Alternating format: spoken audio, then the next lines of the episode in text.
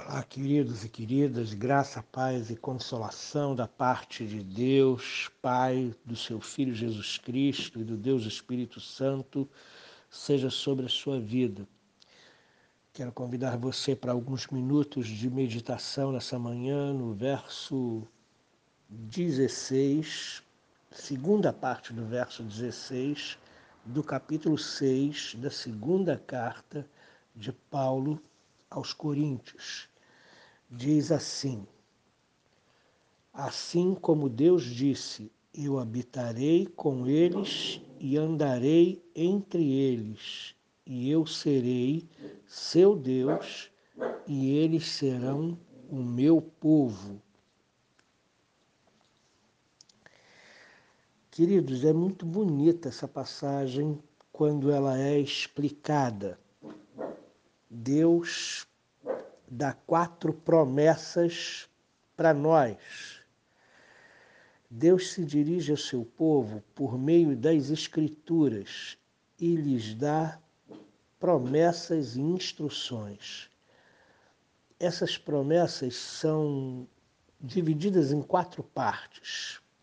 A primeira, ele habitará com o seu povo é uma promessa de que Deus habitará conosco.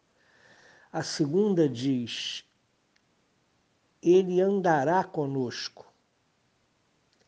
Você já imaginou isso? Deus andando entre nós? A terceira, Ele será o nosso Deus. E a quarta, Ele nos fará o seu povo. Ele nos receberá como seu povo. As palavras desse texto são uma síntese de duas passagens das Escrituras.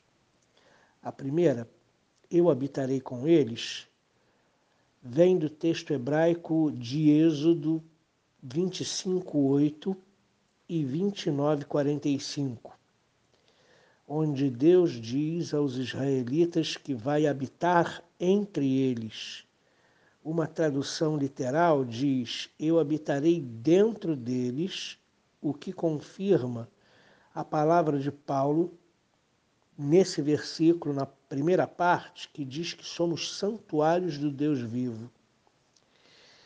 A segunda, andarei entre eles, eu serei o seu Deus e eles me serão um povo. Com modificações pequenas, essas palavras são do texto grego de Levíticos, capítulo 26, verso 12. A promessa de Deus é que o fato de ele habitar com o seu povo significa relações de paz. Quando Deus está presente, a paz. Quando Deus está presente, a harmonia. Quando Deus está presente, reconciliação, a perdão, a paciência e assim por diante. E o fato de ele andar entre o seu povo, no meio do seu povo, indica a sua bondade, indica uma atividade benevolente, indica a bênção de Deus enquanto caminhamos, enquanto a vida passa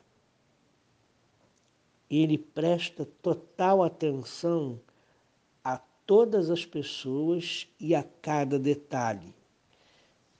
Mateus capítulo 10, verso 30. Reparem, nós nunca passamos desapercebidos aos olhos do Senhor. Ele presta total atenção a todas as pessoas e a cada detalhe.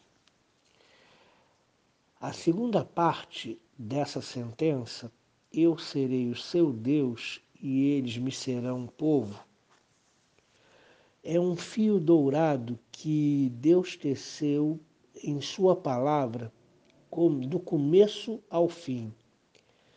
Para mencionar apenas quatro das muitas referências nesse sentido, reparem, em forma embrionária, Deus começa com a bênção pactual com Abraão, lá em Gênesis capítulo 17, verso 7. Ele consolida essa ideia de sua aliança com Israel em Êxodo capítulo 6, verso 7. Ele continua com ela na profecia de Ezequiel 37, 26 e 27. E ele a conclui em Apocalipse capítulo 21, 3. O comentarista Philip Hughes, ele descreve três estágios para a continuação da aliança de Deus por meio de Cristo entre o seu povo. Prim o primeiro estágio é a encarnação, quando Deus se fez carne e habitou entre nós, cheio de graça e de verdade, e nós vimos a sua glória glória como unigênito do Pai. João capítulo 1, verso 14. O segundo estágio é a habitação interior de Cristo no coração dos crentes. Efésios capítulo 3, verso 17.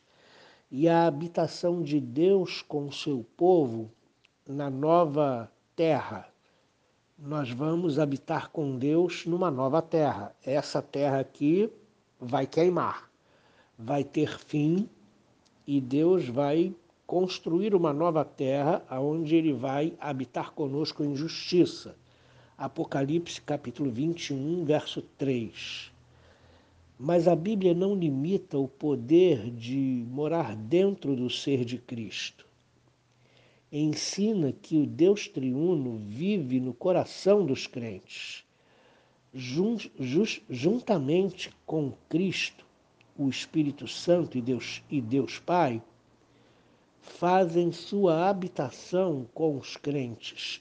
João capítulo 14, verso 17 e primeira carta de João, capítulo 4, verso 12. Deus está sempre com o seu povo desde o tempo da criação no jardim do Éden até o jardim restaurado depois da renovação de todas as coisas no Apocalipse. Então, querido, o que eu quero que você tenha em mente hoje pela manhã, nessa quarta-feira fria que a gente está vivendo aqui no Rio de Janeiro, é que Deus está sempre com você. Desde a criação, Deus está com o homem, Deus está com o ser humano, Deus está com a mulher, com a criança, com o adolescente, com o jovem.